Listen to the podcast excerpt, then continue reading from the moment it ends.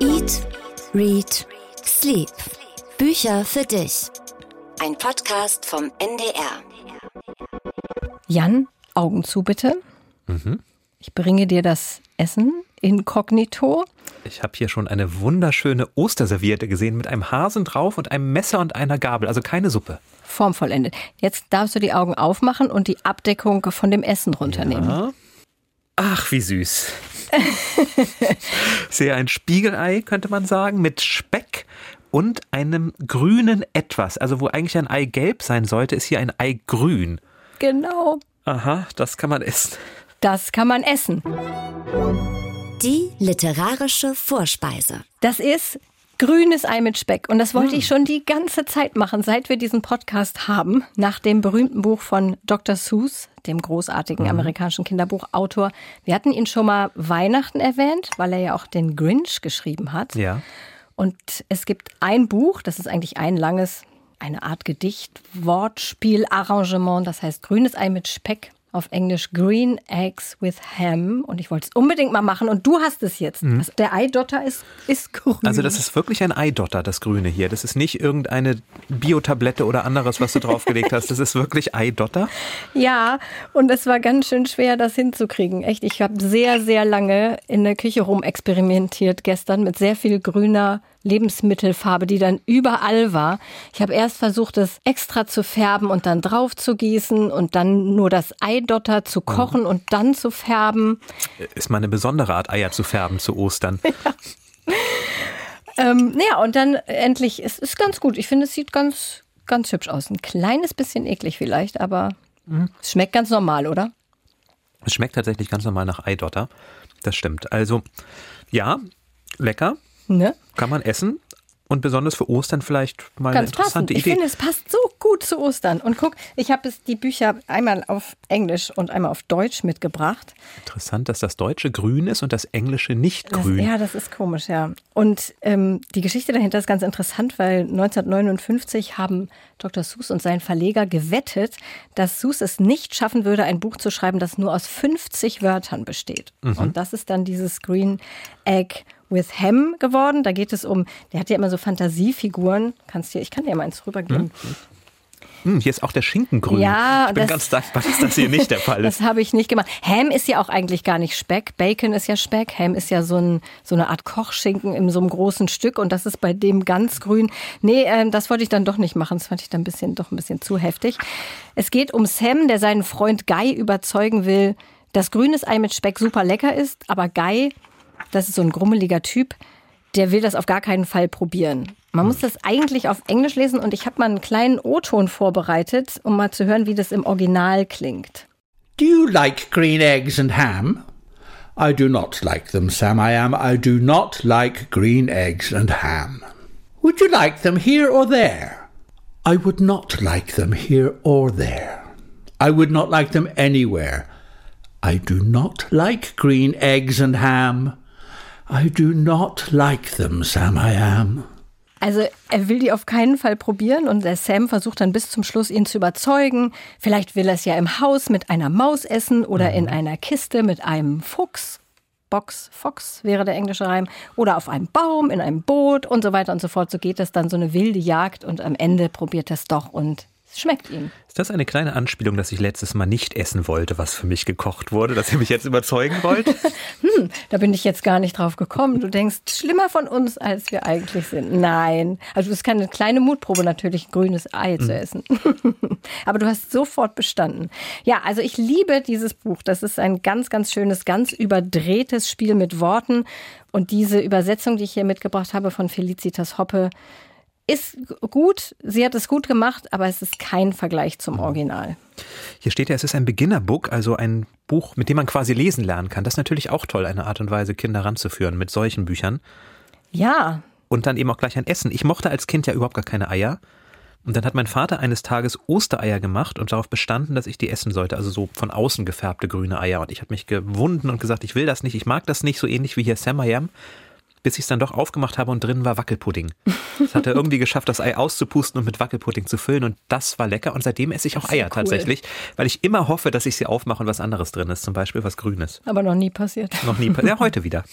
Ja, ich, ich finde gefärbte Sachen ein bisschen eklig. Ich finde auch bei Ostereiern, wenn da diese Farbe so in das Ei so reinzieht, mh, mm, nicht so ganz meins. Insofern bewundere ich dich, dass du das einfach ohne mit der Wimper zu zucken jetzt isst. Hm ist auch gut, wenn ich ein bisschen mehr esse, denn Johann Limburg hat uns geschrieben und gesagt, wir sollten noch Katharina mehr zu Wort kommen lassen. Ach so. Das nehme ich jetzt also mal wörtlich und kaue noch ein bisschen und lasse dich noch ein bisschen okay. erzählen. Hm, dann kann ich ja noch mal eine richtig gute Begrüßung sprechen, vielleicht an dieser Stelle. Also, willkommen bei unserer Eat, Read, Sleep Osterfolge. Heute mit Katharina Marenholz und Jan Ehlert, der noch kaut. Am grünen Donnerstag veröffentlicht. Es gibt grünes Ei mit Speck. Und es wird noch mindestens zwei Bücher geben, die richtig gut zu Ostern passen. Das kann ich schon mal verraten. Was allerdings gar nicht österlich anmutet, Jan, ist unser Bestseller, den wir letzte Woche ausgelost haben. Die Bestseller Challenge. Wir haben einen Thriller gelesen, Der Fall des Präsidenten von Mark Ellsberg. Politikern der USA geht es in Ellsbergs Büchern ja selten besonders gut. Da stirbt der US-Außenminister gleich am Anfang von Helix. Sie mhm. werden uns ersetzen an einem genetisch modifizierten Virus. Und in Zero, Sie wissen, was du tust, da wird der Präsident der USA mit Drohnen gefilmt und lächerlich gemacht. Also Ellsberg scheint die USA nicht so zu mögen. Und in diesem Buch, in diesem Roman, ergeht es dem Präsidenten noch schlimmer. Er wird nämlich verhaftet, ein ehemaliger US-Präsident, im Auftrag des Internationalen Strafgerichtshofs. Der Vorwurf Kriegsverbrechen und Auftrag zum Mord. Und das Problem dabei ist aber, die USA erkennen den Strafgerichtshof gar nicht an, haben sich sogar das Recht vorbehalten, US-Amerikaner von dort notfalls mit Waffengewalt zu befreien. Das ist also das Szenario, ein verhafteter Ex-Präsident, der in Griechenland jetzt erstmal vor ein Gericht gestellt werden soll. Ein spannendes Szenario. Katharina, wie sehr hat es dich denn gepackt beim Lesen? Ach, ehrlich, Ehrlich? Ich bin echt enttäuscht. Also Daniel hat ja so geschwärmt, er hatte es ja schon gelesen, als wir es gezogen haben und hat direkt gesagt, so, oh, super spannendes Buch. Und ich habe mich auch gefreut, mal wieder so einen Thriller zu lesen. Und ich bin überhaupt nicht reingekommen. Da spielen so viele Personen mit und so viele juristische Details werden da aufgezählt.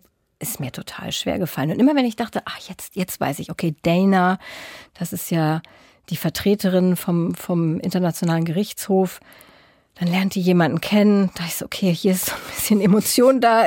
Jetzt weiß ich ungefähr, wer ist wer und worauf das hinausläuft. Und dann kamen wieder, kamen wieder andere Leute. Es mhm. fiel mir super schwer. Mhm.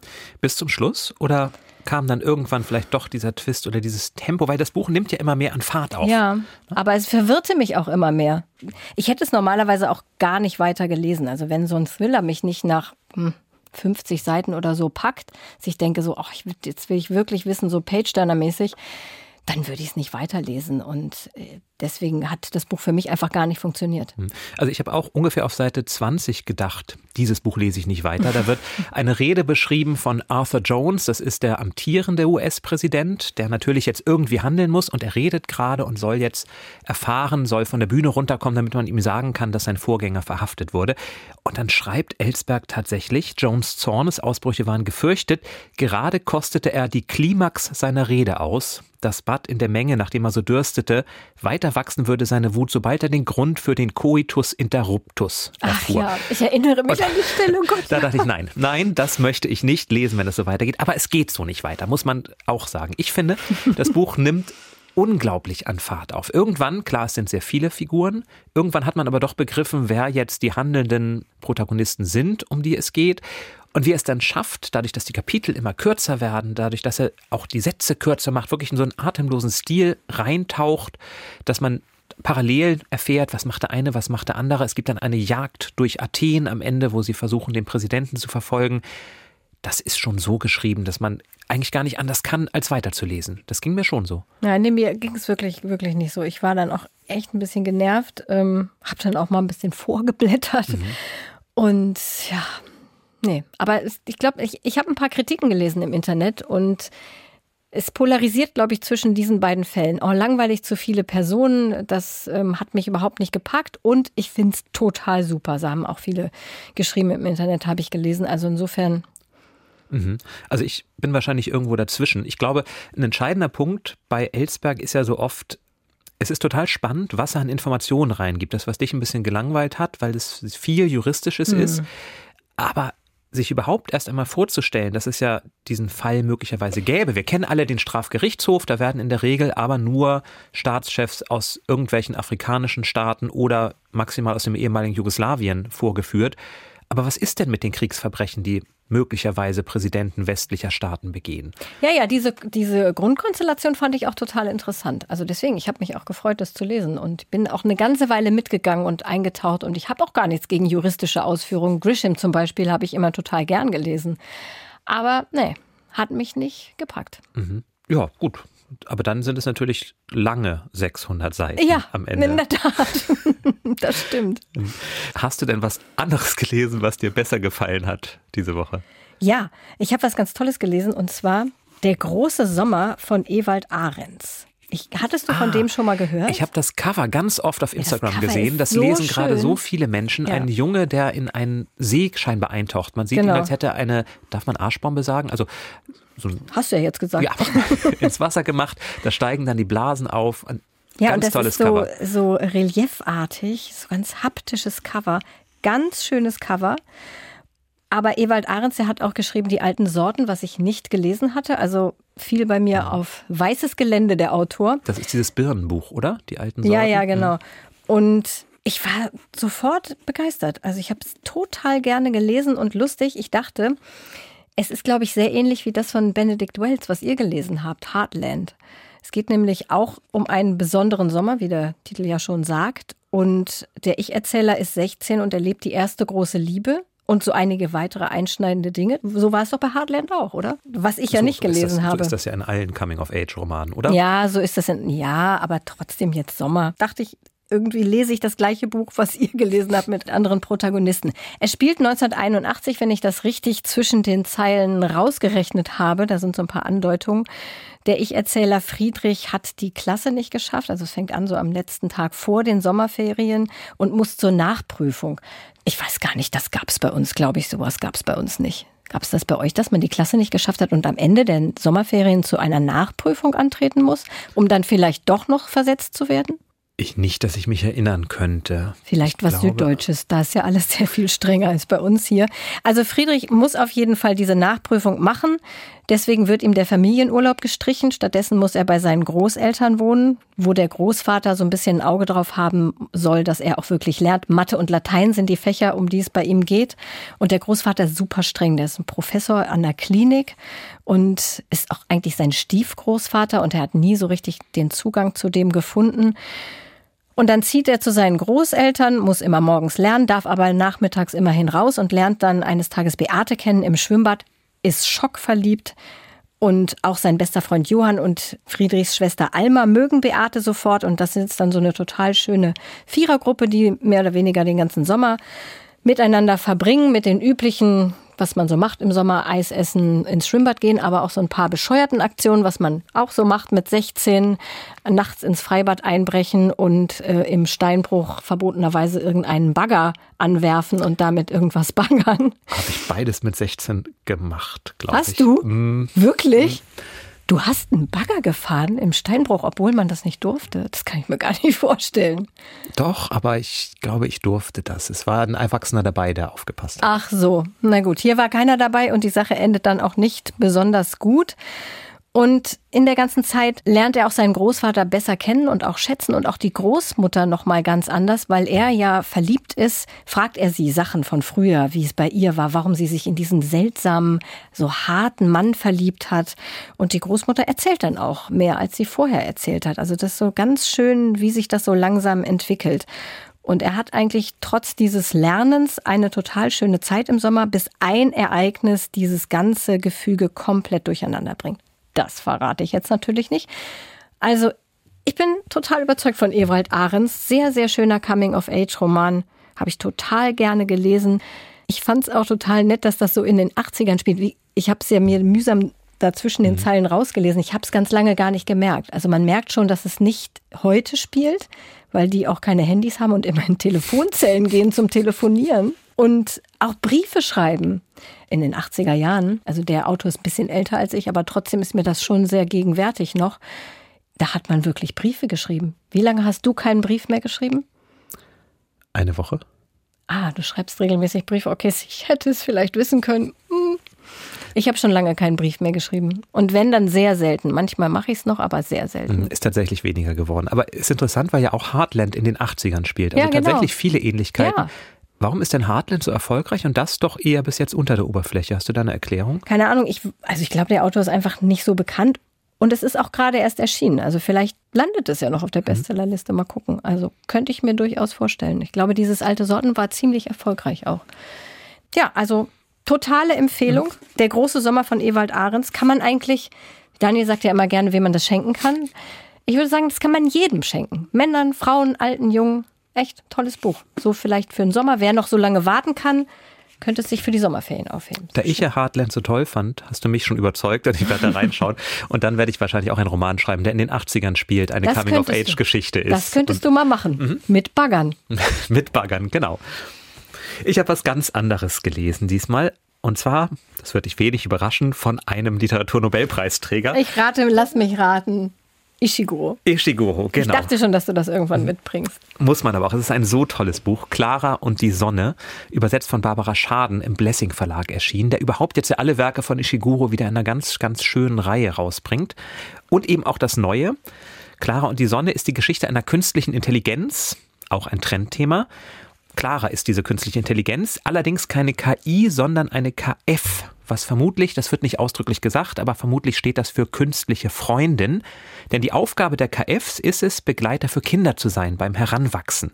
Und Clara wird dann auch von einem Kind und ihrer Familie gekauft, von Josie.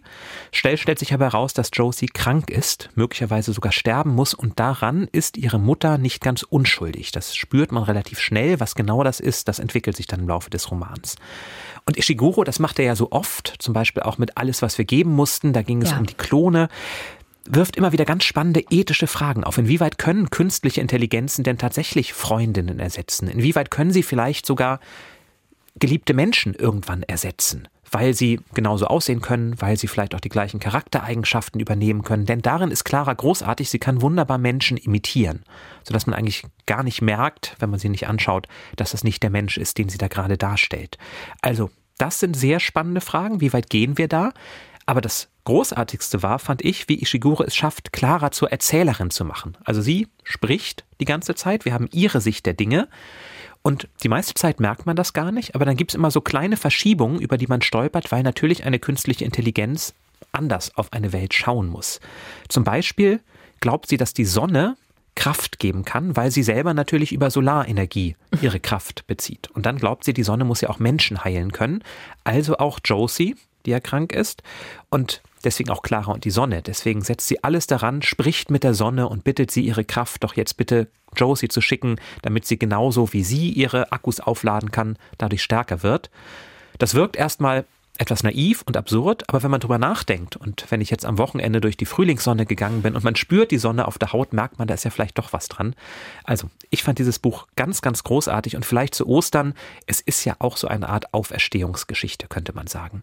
Also, die Sonne, ich will jetzt nicht ganz verraten, wie es ausgeht, Aber aber es deutet schon ein bisschen auf Happy End. es ist ein Roman, der zumindest für einige Personen gut ausgeht. Und es ist ja nicht schwer zu lesen, Ishiguro. Gar also nicht. ich habe das, alles, was wir geben mussten, das habe ich total gerne gelesen und ich dachte vorher noch so, "Mm, das ist bestimmt voll kompliziert, aber ist es gar nicht. Das ist ganz, ganz schön zu lesen. Ishiguro ist wirklich so einer, einer meiner absoluten Lieblingsautoren. Also dieses Buch, auf das habe ich mich sehr lange gefreut, aber auch die anderen Bücher von ihm kann man wirklich, wirklich sehr gut lesen. Die kann man nur empfehlen. Interessanterweise haben wir in der Schule tatsächlich nur einen oder zwei Nobelpreisträger gelesen, Hesse und Thomas Mann. Doch, die standen beide bei uns auf dem Plan. Ich muss kurz mal überlegen. Ich glaube, wir haben weder, doch unterm Rad haben wir gelesen. Ja, Thomas Mann nicht. Ja, und das ist aber eine interessante Frage, die du da zufällig aufwirfst, Jan. Wie ist das überhaupt mit dem Deutschunterricht? Was liest man da und was liest man nicht? Und ist das unterschiedlich, je nachdem, in welchem Bundesland man lebt und zur Schule geht? Und alle diese Fragen wollen wir ja einem Deutschlehrer stellen. Und wir hatten vor nicht allzu langer Zeit mal unsere Hörerinnen und Hörer aufgerufen, uns ihren Deutschlehrer, ihre Deutschlehrerin zu empfehlen oder die ihrer Kinder. Wir haben viele Mails bekommen. Ein Lehrer zum Beispiel wurde uns empfohlen, der seine vier Kinder nach Figuren von Goethe benannt hat. Den hättest du gerne gehabt, ne? Ich wollte ja meinen Sohn auch gerne Sokrates nennen. Hatte Ah. ich mir mal überlegt. Nun habe ich keinen Sohn. Insofern hat sich die Frage nie gestellt. Kann ja noch kommen. Vielleicht kannst du mich dann noch mal vorher konsultieren, damit ich das Schlimmste verhindere. Dann wurde uns ein strenger Lehrer empfohlen, der seinen Schlüsselbund aufs Pult immer wirft, um für Ruhe zu sorgen. Solche Lehrer hatte ich auch früher. Das waren übrigens aber nicht die schlechtesten. Hm, Aber es waren eher die Physiklehrer bei uns. Ja, bei mir auch. Mathelehrerin. Naja, anyway, nein. jedenfalls haben wir so viele Mails bekommen, deswegen musste unsere Redaktion entscheiden, wen wir nun letztendlich bei uns in den Podcast einladen. Heute zu Gast bei Eat, Read, Sleep. Marc Hupfer, Deutschlehrer am Clavius-Gymnasium in Bamberg. Hallo. Hallo, ich grüße euch. Deine Kollegin Annette hat dich vorgeschlagen mit den Worten, mein Lieblingskollege Marc leitet an unserer Schule seit Jahren einen Leseklub und vielleicht wäre er ein interessanter Interviewpartner für euch. Der Druck ist also hoch. Wir hoffen, dass, dass du Annette nicht enttäuscht. Genau, so. Ich hoffe, ich halte das durch, ja. Lieblingskollege Marc, dann wäre meine erste Frage, wie schaffst du es denn, deine Schüler für das Fach Deutsch zu begeistern und vor allem fürs Lesen? Also ich glaube, einmal muss man alles das, was man mit Schülern liest, und es ist egal, ob die jetzt in der Unterstufe sind, also fünfte Klasse wäre das, oder in der Oberstufe, man muss sie, glaube ich, ernst nehmen in dem, was sie interessiert. Das ist, glaube ich, ganz, ganz wichtig. Man muss auch das ernst nehmen, was sie selber lesen. Also ich würde nie zu jemandem sagen, was liest du denn da? Das ist doch Schund oder so, sondern man muss die Leute ernst nehmen. Das ist, glaube ich, das Allerwichtigste. Aber nun ist es ja nicht so einfach zu wissen, was alle lesen wollen, nicht? Also ich erinnere mich, bei uns hieß es auch, was wollt ihr lesen? Und dann meldeten sich drei und sagten, meinst du, der Falke hat uns gesehen? So ein damals moderner Jugendroman. Ich habe. Deutschunterricht gehasst, als wir dieses Buch gelesen haben. Also Ja. wie, wie wählst du das aus? Was lest ihr da? Also ich mache es persönlich so, dass ich eine Auswahl treffe und mache es dann als Vorschlag. Ich erkläre ein bisschen was zu den Büchern, worum geht's, wer kommt da vor. Und dann können die aus einer Reihe von drei bis fünf Vorschlägen aussuchen. Und was müssen Sie denn lesen für den Deutschunterricht? Also gibt es da immer noch so einen Kanon, dass bestimmte Dinge gelesen werden müssen? Also das ist Gott sei Dank hier bei uns in Bayern nicht so, außer Faust. Also Faust muss Oha. gelesen werden, ja, in der Oberstufe.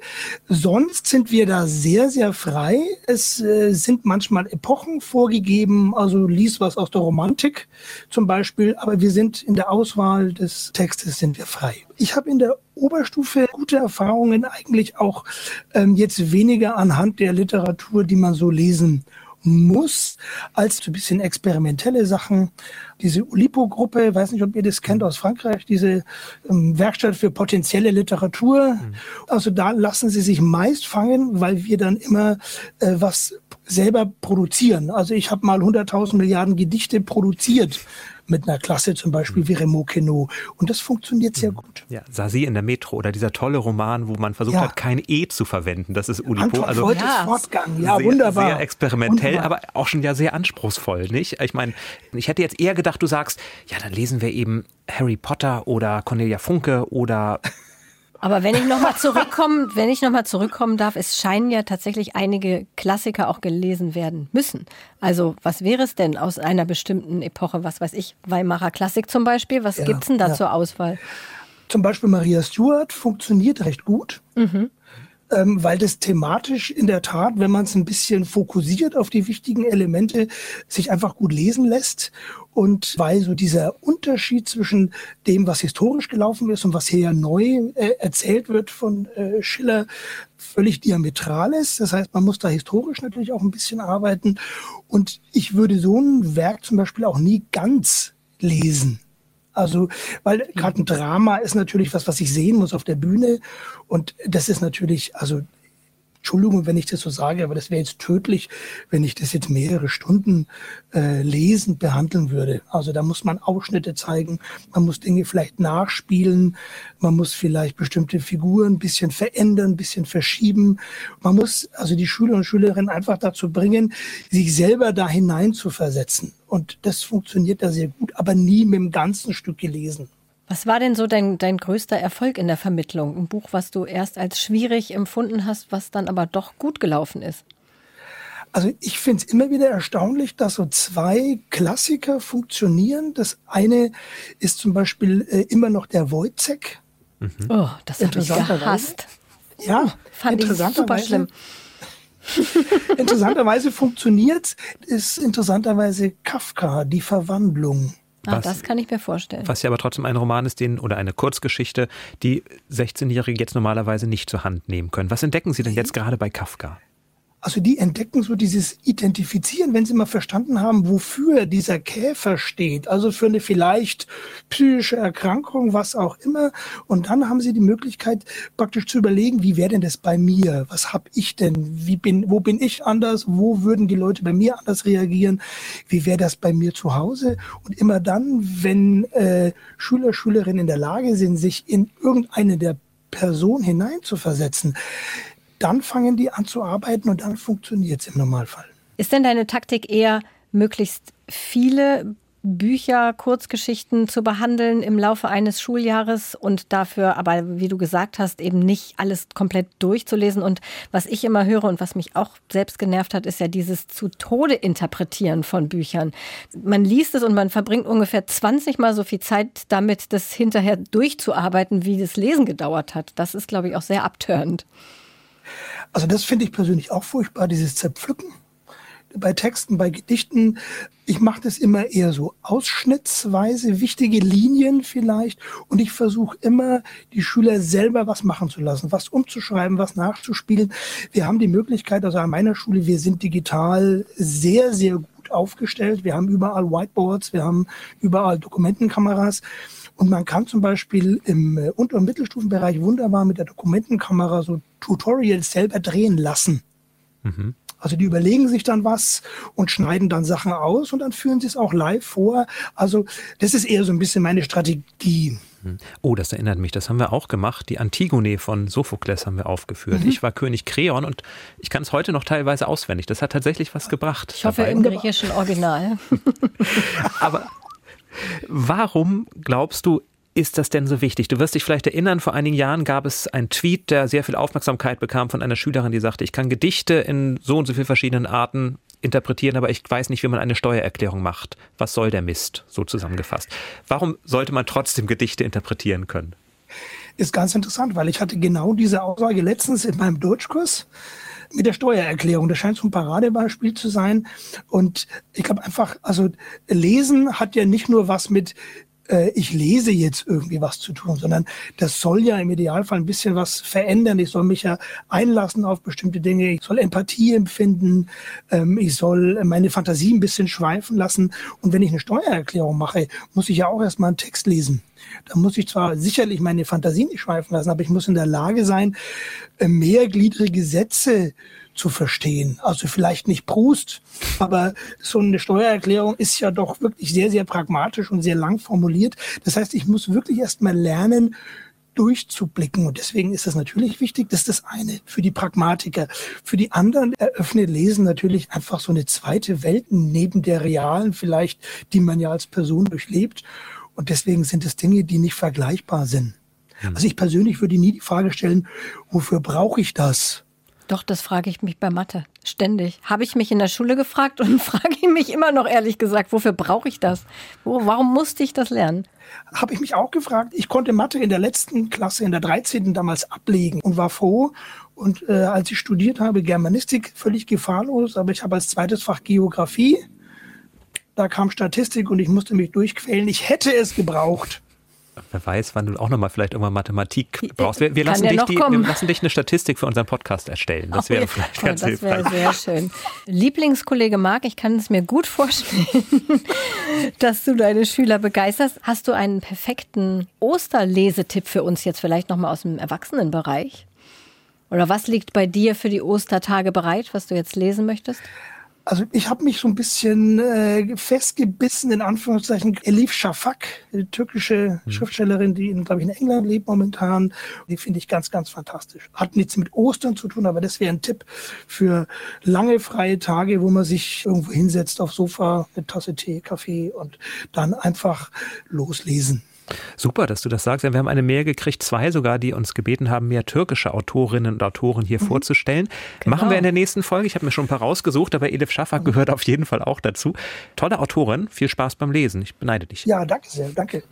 Was gab es denn heute zu essen? grünes Ei mit, Mit, äh, Schinken. genau. genau, Dr. Seuss. Ah, super. Jan hat es jetzt aufgegessen, aber du kannst es dir dann im Foto angucken. Hast du denn noch ein Gericht aus der Literatur, das man vielleicht mal verwenden könnte? Also ich koche gern und viel, aber das mache ich nicht aus der Literatur, ehrlich gesagt. Ja, aber dann vielleicht für die Zukunft. Da könnte ich mir vorstellen, dass das vielleicht auch nett ist für Schüler, so eine ganz andere Herangehensweise an Literatur Das ist zu richtig, sagen, genau. sucht einfach mal nach Rezepten, die mit Literatur zu tun haben und stellt euer Buch Idee. über das Rezept vor. Ich könnte eigentlich direkt Lehrerin werden. Dann kannst du Regency-Kleider tragen und Ja, nicht nur Jane Austen, aber andere Sachen. Ich meine, das ist auch echt ein Total. Rechercheaufwand bei uns immer, das, Das zu ist, eine gute, das ist eine gute Idee. Manchmal muss man, ich merke mir das, das war jetzt Glück, dass du das gesagt hast mit den Rezepten. Das finde ich gut. Ja, sehr gut. Viel Erfolg mit dieser Alles neuen, klar. tollen Unterrichtsidee. Danke. Danke, ich melde mich. Schöne Ostern. Tschüss. Okay, Tschüss, alles euch auch, Gute. danke, tschüss. Tschüss. wir haben in der Schule weder Maria Stuart noch Wojciech noch Kafka gelesen. Wir haben Wojciech gelesen und ich sagte es ja bereits, ich fand es, ich fand es wirklich schrecklich, es hat mich total abgeschreckt auch. Wir haben aber auch noch Dantons Tod, glaube ich, gelesen. Das fand ich wiederum toll. Wir haben das ganze Programm gelesen. Kleider machen Leute, fand ich schlimm. Die Räuber, Wir haben tatsächlich Lehrerinnen gehabt, die ganz bewusst versucht haben, jüngere Literatur reinzubringen. Ich habe es ja gerade gesagt, meinst du, der Falke hat uns gesehen? Der Titel hat sich mir eingebrannt. Eine Liebesgeschichte, das klassische, glaube ich, sie liebt den eher rabaukigen Außenseiter-Typ und dann küssen sie sich und Gott war das schrecklich. sowas haben wir überhaupt nicht gelesen. Wir haben nicht ein einziges aktuelles Jugendbuch gelesen. Auch kein aktuelles Erwachsenenbuch. Nur Klassiker. Und weil ihr so über das Interpretieren gesprochen habt, wir hatten dann ja in der 11. Klasse einen Lehrer, der uns gezwungen hat, wirklich bis ins Detail in die Interpretation zu gehen, selber auch laut vorzusprechen und zu lesen. Und dieser Lehrer in der 11. Klasse. Rahl hieß er, der hat mich dann tatsächlich für die Literatur, für die Klassiker begeistert. Weil wir Max Frisch lasen und er sagte, schau mal, da fährt ein Alfa Romeo und das ist ja der erste Liebhaber auf Italienisch und natürlich rohet er jetzt in der Nacht, nachdem er sich gerade neu verliebt hat. Habe ich bis heute nicht vergessen. Also tolle Lehrer können wirklich viel bewirken. Ja, wenn man das mag, dieses Interpretieren, dann ist das ja auch okay. Aber ich glaube, dass es viele abschreckt, die einfach nicht so Lust haben, sich mit Texten zu beschäftigen. Es ist, und wenn du dann noch einen Text hast, der generell blöd ist und du musst dann von jedem Kapitel eine Zusammenfassung schreiben und eine Interpretation und eine Personenbeschreibung, auch sehr beliebt. Das fand ich übrigens auch richtig nervig, diese Personenbeschreibung Wie immer. bist du dann eigentlich zur Literatur gekommen? Nee, ich mochte das gerne lesen. Ich sag ja, also mich hat das auch nicht, gesch- also das Interpretieren fand ich auch interessant, so wie du. Aber ich weiß, dass es viele furchtbar finden. Und dieses lange Beschäftigen mit einem Text, ich habe das gerne gemacht, auch bei Büchern, die ich eigentlich blöd fand, weil man am Ende dann doch Sachen erfahren hat, die interessant waren, auch wenn das Buch auf den ersten Blick blöd war. Wir haben zum Beispiel Emilia Galotti und Kabale und Liebe gelesen. Und Max Frisch und Friedrich Dürrenmatt. Viele haben es gehasst, aber ich habe es gerne gemacht tatsächlich. Ja, zur Ehrenrettung dieses Falke-Buch haben viele auch sehr, sehr gerne gelesen. Da war ich dann der, der sich vielleicht geärgert hat, aber es hat Anna erreicht. Insofern hat es sicherlich auch seine Berechtigung gehabt. Wahrscheinlich, ja. Ja, interessanterweise hat dieses Buch aber niemand bis jetzt bei My All-Time Favorites vorgestellt. Welches jetzt? Ach, mein Fall, der Falke des Grauens. Wie hieß es nochmal? Meinst du, der Falke hat uns gesehen? Meinst du, der Falke hat uns gesehen? Habe ich auch noch nie was von gehört. Nee, das hat noch niemand vorgeschlagen. Da hast du recht. Die All-Time Favorites. Ich habe einen Klassiker mitgebracht von, ja, einem Nobelpreisträger, natürlich. Natürlich. Aber mit Grund. John Steinbeck. Jenseits von Eden. Sein, vielleicht nicht sein bekanntester Roman, das sind wohl die Früchte des Zorns, aber sein beliebtester. Und das Allein wäre auch schon was, durch den Film, Allein schon durch den sagen. Film, genau. James Dean als Caleb, der Rebellische, der da aufbegehrt. Es ist aber was für dich, es ist eine Familiensaga. Ja, das ist absolut was für mich. Zwei Familiensaga sogar. Es gibt die Hamiltons, eine kinderreiche Familie aus eher ärmlichen Verhältnissen, sanft und gutmütig. Und es gibt die Trusks, vor allem Adam Trusk, reicher Farmer, der von einem militärisch strengen Vater erzogen wurde und von seinem jüngeren Halbbruder schwer misshandelt wurde, weil dieser nämlich glaubte, dass der Vater Adam in Wirklichkeit mehr liebt als ihn. Und da habe ich einen kurzen Ausschnitt dabei. Und du? Was hast du getan an seinem Geburtstag? Hast du 75 Cent ausgegeben oder auch nur 50? Einen jungen Hund hast du ihm gebracht, so ein Bastard, den du irgendwo im Wald aufgelesen hast. Du hast gelacht wie ein Irrer und gesagt, er gebe mal einen guten Hühnerhund. Und der Hund schläft in seinem Zimmer. Er spielt mit ihm. Das ist ein Ausschnitt aus einem Hörspiel, was auf NDR Kultur jetzt läuft. Jenseits von Eden mit Ulrich Nöthen, mit Maja Schöne, mit Felix von Manteuffel, also wirklich toller Besetzung, das diesen Roman zum Leben erweckt. Und da geht es, man hört es gerade natürlich, Bruderzwist um die biblische Geschichte von Kain und Abel. Der Brudermord, weil Gott den einen auch mehr liebt als den anderen, das eine Geschenk annimmt, das andere aber eher verschmäht. Und das zeichnet sich in dieser Szene ja auch schon ab. Und es geht dann über Generationen weiter. Die beiden Brüder, Adam und Charles, finden zueinander, aber in seinen Zwillingen, Caleb und Aaron, droht sich dann dieser Bruderzwist wieder neu zu entfachen. Und dann gibt es noch Kathy, das ist die Frau von Adam, auch da eine Anspielung an die Bibel. Lilith, die erste Frau Adams, die sich nicht der männlichen Herrschaft unterwerfen wollte. Also ganz klare Bezüge. Aber das Tolle an diesem Roman ist eben, dass es das Menschliche, den Kampf zwischen Gut und Böse in der menschlichen Seele als Thema aufgreift und zu dem Schluss kommt, es liegt bei einem selbst. Es ist nicht Schicksal, ob ich kein oder Abel bin, der Gute oder der Böse, sondern ich habe es selber in der Hand. Das Ganze in mehreren hundert Seiten von John Steinbeck wunderbar erzählt und jetzt eben für alle, die lieber hören als lesen, bei uns als Hörspiel zum Nachhören. Das finde ich äh, super übrigens. Ich habe das vor langer, langer Zeit mal gelesen und ich kann mich kaum noch erinnern, wie es geht. Und ich werde es mir auf jeden Fall jetzt als Hörspiel anhören. Wie viele Teile hat es? Weißt du es? Ich glaube, acht Teile sind es. Acht Teile, ne? Also schon ein richtiges Mammut-Hörspiel auch. Das Man, ist bestimmt ja. super. Ja, das packen wir natürlich einen Link in die Shownotes und auch auf unserer Seite ndr.de slash eatreadsleep. Ja, ich habe ein Buch mitgebracht, das muss ich mal hier unten unter dem Präsidenten von Elsberg hervorkramen. Das ist von Elisabeth von Arnim. Mm. Kennst du die? Ja, kenne ich. Würdest du sagen, man spricht Elizabeth von Arnim, weil sie ist ja eine Britin. Ich, ich, würde tatsächlich Elizabeth, Elizabeth sagen. ne? Also in, Aber in von unserer von Aus Arnhem. Das finde ich jetzt vielleicht ein bisschen übertrieben. Also Elizabeth von Arnhem, britische Schriftstellerin, 1866 geboren, mit einem deutschen Grafen von Arnhem verheiratet und die hat dann auch sehr lange in Deutschland gelebt, fünf Kinder bekommen, sich von dem Mann getrennt und insgesamt ein ziemlich turbulentes Leben geführt. Ich habe erstmal ein bisschen was nachgelesen über die, sehr interessant. Ich habe mich echt richtig ein bisschen festgelesen. Cousine von Catherine Mansfield. Hm? Das wusstest du auch nicht, ne? Befreundet mit Virginia Woolf und, Achtung, Geliebte von H.G. Wells. Wow. Da sind wir doch wieder bei deinen Science-Fiction-Autoren. Ja, und Elizabeth von Arnhem wurde uns gleich von mehreren Hörerinnen ans Herz gelegt. Und zwar vor allem dieses Buch hier, Verzauberter April. Und was würde besser in diese Folge passen, die am 1. April veröffentlicht wird? Verzauberter April. Habe ich mir gleich besorgt, hatte ich noch nicht gelesen. Der Roman spielt in den 20er Jahren.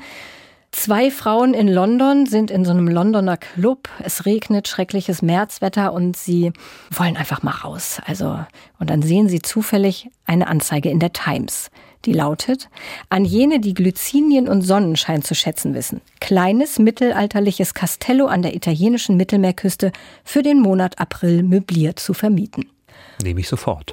Ich habe ich auch sofort gesagt und ich war sofort drin, weil ich dachte, ja, das ist genau das, was ich jetzt gerne hätte. Und das dachten eben diese beiden Lottie und Rose auch. Die haben sich da gerade erst kennengelernt, sozusagen über diese Anzeige und haben sich überlegt, wir machen das. Und das war natürlich ein Riesending damals in den 20er Jahren. Eigentlich hätten sie ihren Mann um Erlaubnis fragen müssen. Sie hatten auch kein eigenes Geld und haben dann so ein bisschen was hin und her getrickst und sich auch noch zwei weitere Frauen gesucht, mit denen sie das zusammenmieten können, damit sie sich das überhaupt leisten können. Und sind dann also los nach Italien, um da so eine Art Zweck Urlaubs-WG zu gründen in diesem kleinen Castello. Und ich habe das total gerne gelesen. Also das ist so treffend, diese verschiedenen Charaktere beschrieben, diese naive und doch zupackende Lotti, von der diese ganze Idee ausgeht. Rose, ganz schüchtern, hat sich mit ihrem Mann auseinandergelebt und lässt sich nun auf dieses Abenteuer ein. Dann eine Lady Caroline, sehr hübsch, aber auch sehr schroff. Und Mrs. Fischer, eine ältere Dame, die auch mitkommt, die auch nochmal so einen ganz anderen Ton da reinbringt. Das ist äh, wirklich echt total witzig. Vor allen Dingen, ich fand es so herrlich, weil es so in diese Situation passt. Wir sehen uns ja alle nach Licht und Wärme und Farben und Urlaub ja letztendlich auch. Und wie du gerade sagtest, sie würde auch so gerne nach Italien fahren. Ich fand es auch eine echte Entdeckung, wie witzig die schreibt. Mhm. Hast du mal was von ihr gelesen? Oder hast du dieses hier vielleicht sogar gelesen? Nein, tatsächlich noch nicht. Die hat ja auch diesen Rügen-Roman geschrieben, den, glaube ich, alle Leute lesen, die nach Rügen fahren und der da in jedem Buchladen liegt. weil sich das natürlich gut an Touristen verkauft. Ich finde, die schreibt toll, wie die da in, in Italien ankommen, im Dunkeln, übrigens im Regen. Es regnet dann leider in Italien und sie haben totale Panik, dass sie jetzt von diesem Mann, der sie am Bahnhof abholt, in irgendeine so baufällige Hütte gebracht werden. Und da habe ich mich so wiedererkannt, wenn ich in Urlaub fahre und ich weiß, wie das Ferienhaus sah, eigentlich super aus, so in der Anzeige, aber oh Gott, vielleicht sieht es dann doch nicht so aus. Und wenn du dann im Dunkeln ankommst und dann, okay, Betten sind in Ordnung, aber wer weiß, wie es hier so drumherum aussieht. Und dann machst du am ersten Morgen so die Fensterläden auf und dann ist es Sonne und es ist Italien und du siehst das Meer. Und so ist es eben. Bam. Herrlich, oder? Ich möchte gleich ja, losfahren. Sofort, ja. Das Buch ist 100 Jahre alt, aber vieles könnte irgendwie genauso heute spielen. Wie die dann, das sind dann so Rivalitäten zwischen den Frauen, weil die Lottie und Rose wollten eigentlich die Gastgeberin sein für die anderen. Und die anderen sind aber dann eher gekommen und haben sich die besten Zimmer unter den Nagel gerissen. Das kennt man ja vielleicht auch, wenn man mit mehreren in ein Ferienhaus fährt, oder? Das erinnert mich jetzt eher an Klassenfahrten, also, die wir gemacht haben. Aber Doch, ich kenne das auch, wenn man mit so einer kleinen Gruppe verreist und dann wer ist zuerst da? Schönste Zimmer? Hm, doch, konnte ich nachvollziehen. Also wie gesagt, es wurde uns von mehreren Hörerinnen ans Herz gelegt, unter anderem von Anne Ruth, die generell Fan von Elizabeth von Arnim ist und über Verzauberter April hat sie uns geschrieben, einfach nur schön mit einem so freundlichen Blick auf die Verschrobenheiten der Einzelnen zu gucken, ohne je zu urteilen. Zu ihrer Zeit, also Arnims Zeit, gab es den Begriff der gewaltfreien Kommunikation noch nicht. Sie hat ihn quasi zum literarischen Stilmittel erhoben. Ja, also sehr viel Wortwitz, sehr viel kleine Sticheleien so. Klingt sehr vielversprechend. Da ja bei Steinbeck mehr Gewalt ist, liest man vielleicht erst den oder hört ihn und dann kommt die gewaltfreie Kommunikation hinten dran. Ist auf jeden Fall das perfekte Osterbuch. Das Quiz. Viele Fragen stelle ich ja auch, weil ich die Geschichte dahinter so spannend finde und es deswegen gar nicht so wichtig ist, dass man nun wirklich weiß, was es ist. Zum Beispiel wurde das erste Mal Eselsohr erwähnt in der Literatur in der vergangenen Woche. Das kann man natürlich nicht ja, wissen. Klar. Ist aber vielleicht ja trotzdem interessant. Dieses hier kann man wissen, vielleicht. Spielt ein bisschen an auf unsere Bestseller-Challenge. Welches 80 Jahre alte Buch über einen unmoralischen US-Präsidenten feierte 2017 eine große Wiederentdeckung? Ich sag nichts, bevor ich Multiple Choice gehört habe. Ist es entweder Lincoln im Bardo von George Saunders? Ist es Das ist bei uns nicht möglich von Sinclair Lewis? Oder ist es Galgenvogel von Kurt Vonnegut? Ich kann leider jetzt spontan keinen Inhalt, was du davor gesagt hast, zuordnen. Sag nochmal, was du davor gesagt hast. Welches 80, das mhm. ist vielleicht ein Hinweis, welches 80 Jahre alte Buch über einen unmoralischen US-Präsidenten wurde 2017 mit großem Erfolg wieder aufgelegt? Und die Autoren waren? Lincoln im Bardo von George Saunders, Galgenvogel von Kurt Vonnegut und Das ist bei uns nicht möglich von Sinclair Lewis. Ich habe keine Ahnung. Ich könnte nicht mal spontan Jahreszahlen zu den Autoren sortieren, jedenfalls nicht zuverlässig. Ähm, ich sag mal ähm, B. Das war Kurt Vonnegut. Ich weiß nicht, was B war. Ich sage immer spontan B gesagt. ich habe gewechselt. Ähm, Ach, du hast gewechselt. Ach, du hast, du weißt gar nicht mehr, was B war. Entschuldigung, Einspruch, Einspruch. Das geht so nicht. Wir brauchen ein Papier, wo das festgehalten ist. Also im ersten Durchgang war es tatsächlich B, im zweiten war es C. Aha, du hast mich verwirrt. Ja. Das ist, das ist der Grund, Schuld. sonst hätte ich es gewusst. Okay, löse es einfach auf. Genau, Lincoln im Bardo ist vor einigen Jahren zum ersten Mal überhaupt erschienen, George Saunders. Lincoln im Gespräch mit seinem toten Sohn. Bardo ist das tibetische Totenreich, war für den Man Booker Preis nominiert. Hat ihn vielleicht sogar gekriegt, müsste ich gucken. Galgenvogel von Kurt Vonnegut, da spielt Richard Nixon die Hauptrolle. Watergate, das ist seine Verarbeitung des Ganzen. Der wurde auch erst 1922 geboren, hätte also vor 80 Jahren noch nicht so ganz viele Romane schreiben können. Nein, es ist von Sinclair Lewis, das ist bei uns nicht möglich. Buzz Windrip, ein Präsidentschaftskandidat, der Ängste schürt, drastische Wirtschafts- und Sozialreformen ausruft, Patriotismus, traditionelle Werte hochhebt. Da fällt auch der Satz, macht Amerika stolz Make America Proud Again, damals mhm. schon in den 30er Jahren, war eine Anspielung natürlich auf das Nazi-Deutschland, womit Louis aber zeigte, das kann bei uns sehr wohl auch passieren. Und 2017, als es im Aufbauverlag neu erschien, da haben eben viele Kritiker geschrieben, ja, man erkennt hier doch eindeutig, das ist Donald Trump vorweggenommen. Das ist, wenn man reinschaut, nicht überall so. Es gibt tatsächlich viele erstaunliche Parallelen. Also ein Buch, was ich Jetzt ist Trump ja nicht mehr da, aber was sich durchaus auch lohnt, noch einmal zu lesen, weil da diese Strukturen wunderbar aufgezeigt Vielleicht werden. hat das Mark Ellsberg auch vorher gelesen. Das ist durchaus möglich. Das ist durchaus möglich. Ja, ich habe heute zwei neue Kategorien kreiert aus Anlass des Osterfestes. Die erste heißt 1, 2, 3 mit Reim dabei. So, das bekannteste Ostergedicht ist, Der Osterspaziergang vom Eise befreit sind Seen und Bäche. denkst du.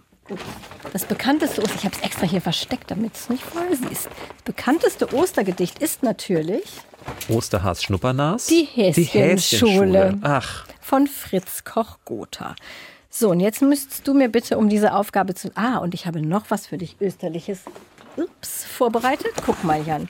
Drei Ostereier, Schokoladen-Ostereier. Und für jede richtig beantwortete Frage bekommst du eins. hoffentlich ist keines mit Fisch gefüllt. Nein, mit Fisch habe ich heute weggelassen. Ist auch keins mit Alkohol gefüllt. Wir sind ja hier ein anständiges Unternehmen.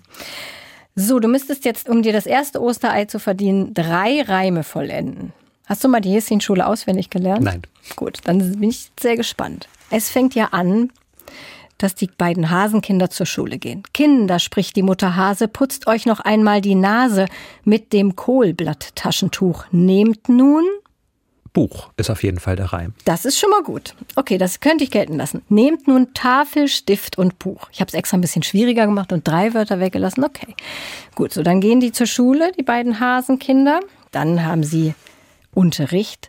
Nun beginnt die erste Stunde. Häschen haben Auf jeden Fall Kunde, wahrscheinlich Häschenkunde. Hm. Pflanzenkunde. Aber du hast den Reim gefunden. Lass ich gelten. Häschen haben Pflanzenkunde. Müssen alles über Pflanzen lernen, ist ja klar. Dann kommt es zum Äußersten. Häschen malen Ostereier an. Das ist natürlich auch ein Unterrichtsfach. Jedes Häslein nimmt gewandt einen Pinsel in die Hand, färbt die Eier weiß und rund, mit den schönsten Farben bunt. Wer's nicht kann, der darf auf Erden nie ein Werden, und zwar ein Osterhase werden. Sehr gut. Ach. Ohne das Buch zu kennen, ja, nicht schlecht. Damit hast du dir absolut ein Ei verdient. Ich werfe es dir über unsere Corona-Plexiglas-Absperrung. Ich kann ganz schlecht werfen. Achtung. Ah, okay. Ah, Jan, toll, das hätte toll, er nicht toll. fangen können. Hätte er nicht fangen können. Das war ganz schlecht geworfen. Guck, Nougat hast du bekommen. Es wird jetzt wieder ganz unösterlich. Wir kommen zu einem ersten Satz. Konzentriere mich. Miss Brooke besaß jene Art von Schönheit, die durch ärmliche Kleidung offenbar besonders zur Geltung kommt. Miss Brooke besaß jene Art von Schönheit, die durch ärmliche Kleidung offenbar besonders zur Geltung kommt. Ich habe dir ABC Multiple Choice mitgebracht. Ich hoffe auf Es drei Namen, nicht, die ich schon mal gehört ist habe. nicht B. Okay, ich schreibe mal mit. So. Ist es Sturmhöhe von Emily Bronte? Ist es Northanger Abbey von Jane Austen? Oder ist es Middlemarch von George Eliot? Sturmhöhe würde ich jetzt mal ausschließen. Das habe ich oft gelesen und ich kann mich nicht erinnern, dass eine Frau Mrs. Brooke darin vorkommt. Northanger Abbey habe ich, glaube ich, nicht gelesen. Mittel, das könnte beides sein. Ich sag mal Middlemarch. Es ist Middlemarch. Dorothea Brooke ist die Hauptperson in diesem Roman. Siehst du? Ist auch so lange her, dass ich es gelesen habe und bei mir auf dem Schreibtisch liegt noch Mittelmarsch. Ist ja gerade noch mal letztes Jahr, glaube ich, in der neuen Übersetzung erschienen und sehr, sehr gelobt worden. Und ich wollte es schon die ganze Zeit lesen, aber ich habe es bisher nicht geschafft. Vielleicht macht dieser erste Satz ja Lust darauf, weil Absolut. ich finde, George Eliot beschreibt damit wunderbar in wenigen Worten diese Person. Und Dorothea Brooke ist wirklich eine Frau, die sich sehr entwickelt. Und sie lässt alles einfließen, was sie an Wissen der damaligen Zeit hatte. Medizinisches Wissen, da war sie sehr gut drin, philosophisches, psychologisches, aber auch toll gezeichnete Figuren. Also das sind knapp 1000 Seiten. Ja, die Menschen, sagen, die Jane dick. Austen mögen, die Emily Bronte mögen, deswegen sind die ja bewusst da auch mit drin, die werden auch Middlemarch lieben. Ja, ja, ich habe auch wirklich Lust, das zu lesen, aber es ist wirklich dick. Deswegen habe ich es noch nicht angerührt. Über Ich Ostern meine, ist ja über Zeit. Ostern mache ich es. Mache ich es über Ostern, genau. So, meine nächste Rubrik ist Fun Fact. Heute, wir sagten es bereits, am Tag der Veröffentlichung ist der 1. April. Welcher der folgenden Feiertage wird am 1. April begangen und es ist wirklich kein Aprilscherz? Ist es A, der Tag des Bücherregal-Frühjahrsputzes, B, der Tag der Kissenpoesie oder C, der Tag der essbaren Bücher? Ich habe natürlich gar keine Ahnung, aber ich würde am ehesten am 1. April, weil das ja kurz nach Frühjahrsbeginn ist, das Putzen der Bücherregale als Feiertag andenken, denn dafür brauche ich auch einen ganzen Tag. Mindestens. Das ist nicht richtig. Es ist tatsächlich der Tag der essbaren Bücher. Doppelter Fun Fact, alle diese Tage gibt es. Aber nur der Tag der essbaren Bücher ist am 1. April und wurde vor elf Jahren von zwei Bibliothekarinnen ins Leben gerufen. Er freut sich offenbar wachsender Beliebtheit in vielen Ländern. Es gibt diverse Veranstaltungen dazu und es geht darum, Jetzt pass auf, Essen zu servieren, das von der Literatur inspiriert ist oder sich auf Bücher bezieht. Das ist unser Feiertag. Großartig. Und das sagst du jetzt, wo wir fast durch sind. Wir ja, das war ein Überraschungsmoment am Ende. Also das werden wir heute auf jeden Fall nochmal richtig abfeiern mit einem weiteren grünen Ei mit Speck vielleicht. Könnte ich dir noch eins braten. Dieses Osterei ist übrigens auch grün, was ich hier in der ja, Hand habe. Ja, das Osterei ist auch grün. Das ist ein Thema, was sich hier durchzieht. Ja, und die anderen Tage gibt es auch wirklich. Mhm. Wenn du dein Bücherregal putzen möchtest am richtigen Tag, das wäre der 20. Februar gewesen. Also leider verpasst. Leider Jahr verpasst nächstes das Jahr. Tut mir leid. Du kriegst kein Ei. Nein, deswegen. Ja. Aber meine Kategorie heißt Litty Click. Mhm. Und sie beginnt mit einem Zitat, was wunderbar dazu passt und von diesem oder dieser gesuchten, gesuchter Autorin stammt. Wirkliche Größe zeigt sich erst in der Niederlage. Kriege ich jetzt keine Auswahl oder was? Das ist ja Litty Click. Es ist ja nun das erste. Ja, immer bei mehr Hinweise. Nein. Ich habe auch schon wieder das Zitat vergessen. Sag's nochmal bitte kurz. Wirkliche Größe zeigt sich erst in der Niederlage. Okay. Seinen bekanntesten Roman wollte zunächst niemand lesen. Ich warte einfach ab. So. Ja, okay. Gemeinsam mit Käthe Kollwitz stellte er sich schon 1932 gegen die Nationalsozialisten. Wir kommen also zeitlich etwas eingegrenzt und ich habe auch jetzt schon R verraten. Was hast du verraten? Dass es ein Mann ist. Ach so, er. Ja, das muss man eh am Anfang verraten, eigentlich bei der Rubrik. Folgende Protagonisten treten in seinen Büchern auf: Rosa Fröhlich, Dietrich Hesseling, Heinrich von Navarra. Es klingt wie was, was ich auf jeden Fall wissen müsste. Gibt es noch mehr Hinweise? Es gibt noch einen letzten Hinweis, genau. Vor 150 Jahren wurde er in Lübeck geboren. Und jetzt der letzte Tipp. Es ist ein Mann. Das wusste ich doch schon. Außerdem dachte, muss man das als erstes sagen. Nein, nein, es ist ein. Äh, hör noch mal hin. Heinrich Mann. Ja, genau. Ah. Richtig, Entschuldigung. Ah, Navarra Dingsbums. Fiel mir jetzt doch wieder eins. Gerade noch rechtzeitig. Ein Glück, ein Glück, ein Glück. Ja, Rosa Fröhlich, das ist die aus dem ja. Blauen Engel. Ja, das ist Marlene Dietrich, Marlene natürlich Dietrich, im Roman Rosa Professor Fröhlich, Unrat. Natürlich, genau. natürlich. Und Dietrich Hessling aus dem Untertan. Ja, ich habe es gerade noch gerettet. Ich habe es gerade noch gerettet. Jetzt kommt meine zweite extra Osterkategorie und die heißt Hasen. Nenne mir bitte drei berühmte Hasen der Literaturgeschichte. Also, ähm, unten am Fluss, Watership Down von Richard Adams, da tauchen Hasen auf. Ja, ich brauche aber den Namen. Also mindestens einen. Okay, es gibt auf jeden Fall den weißen Hasen aus Alice im Wunderland. Ja, eins. Oh Gott, wie immer die bei Richard Adams heißen, da bin ich jetzt leider etwas überfragt. Es gibt ähm, Bunny Munro von Nick Cave natürlich und als ein dritter Hase, eine dritte Häsin. Oh, es gibt noch ganz viele. Ja, bestimmt gibt es nee, ganz Kaninchen viele. lasse ich auch gelten. Klopfer aus, dem, aus Bambi. Ist das ein Buch? Das ist doch ein Film. Natürlich, Gibt's Bambi. Felix Buch? Salten hat den Roman geschrieben. Okay. Wobei ich nicht ganz sicher bin, ob der da auch Klopfer heißt, der Hase, oder nicht vielleicht auch einen anderen Namen hat. Na gut, das ist egal, das lassen wir jetzt gelten. Weißer Hase bei Alice im Wunderland ist eigentlich das weiße Kaninchen und da gibt es ja noch einen Hasen, den Märzhasen. Bei den Märzhasen, stimmt. Peter Rabbit, ja. Peter Hase, der Hase Felix, ist auch ein Buch. Den kennst du doch bestimmt auch. Harvey natürlich, aus Mein Freund Harvey. Stimmt. Auch ein Theaterstück, nicht nur ein Film. Und Kaninchen in Winnie Pooh. Wäre auch noch was gewesen. Aber du hast drei gefunden, jetzt darfst du aussuchen. Marzipan oder Blätterkrokant? Blätterkrokant. Das ist, daran scheiden sich ja die Geister an hm? Blätterkrokant. Gibt ganz viele Leute, die das hassen. Achtung, ein neuer spektakulärer Wurf. Sehr viel besser. Und er hat gefangen. Mit Sehr links. gut. Mit links gefangen. Du könntest direkt zum Baseball gehen.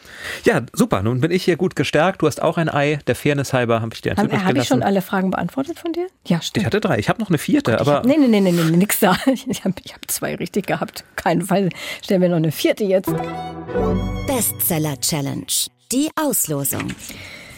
Ich muss übrigens unsere Dose demnächst mal refreshen, glaube ich. Das Ja, ist schon so ein sieht ein bisschen, bisschen hat, mitgenommen hat, ja, aus, Sie hat schon stimmt. gelitten in den 27 Folgen. Ich reiche sie dir mal rüber, du oder soll ich ziehen? Nein, zieh du ich mal, ziehe denn für dich, ne? ich für bin dich ja mit und Daniel nächste Woche dran. Ich, ich ziehe für euch beide. Das ist schön. Vielleicht ja ein Buch mit Hasen. Das ist sehr unwahrscheinlich. Da ist ja auch Ostern vorbei. Achtung, ich habe gezogen. Es ist, oh, du wirst dich freuen. Rate mal, was es ist, wenn ich sage, oh, du wirst dich freuen. Lucinda Riley. Nein, das ist doch gar nicht mehr. Die hat doch gar nichts Neues geschrieben seit letztem Jahr. Haruki Murakami. Ach, okay. Erste Person Singular. Das ist doch auch einer von deinen Spezies, oder nicht? Verwechsel ich das jetzt mit Weltbeck? Auf jeden Fall einer, den ich sehr gerne lese. Siehste? So, das dürft ihr lesen bis zum nächsten Mal. Erste Person Singular. Ja, das war's dann mit unserer österlichen Sonder-Super-Sonder-Extra-Folge von Eat, Read, Sleep. Ja, Möchtest du noch was sagen zu Ostern vielleicht passend, Jan? eigentlich nicht. Ich habe hier zwei Ostereier vor mir liegen, eine schöne Osterservierte. Wir wünschen allen schöne Ostern. Das war's für heute mit Eat, Read, Sleep. Diesen Podcast gibt es in der ARD Audiothek, der Audio-App der ARD einfach kostenlos in den App Stores runterladen und am besten den Podcast abonnieren. Das ist nicht mit weiteren Verpflichtungen verbunden, sondern man kriegt einfach nur eine Nachricht, wenn eine neue Folge da ist. Was besonders wichtig ist, wenn wir vielleicht ab und zu wieder mal Sonderfolgen machen, die dann außer der Reihe veröffentlicht werden. So wie diese zum Beispiel, denn schon nächste Woche kommt die nächste Ausgabe. Genau. Mit Jan und Daniel. Bis dahin. Tschüss. Tschüss, bis bald. Eat, Read, Sleep. Bücher für dich. Ein Podcast vom NDR.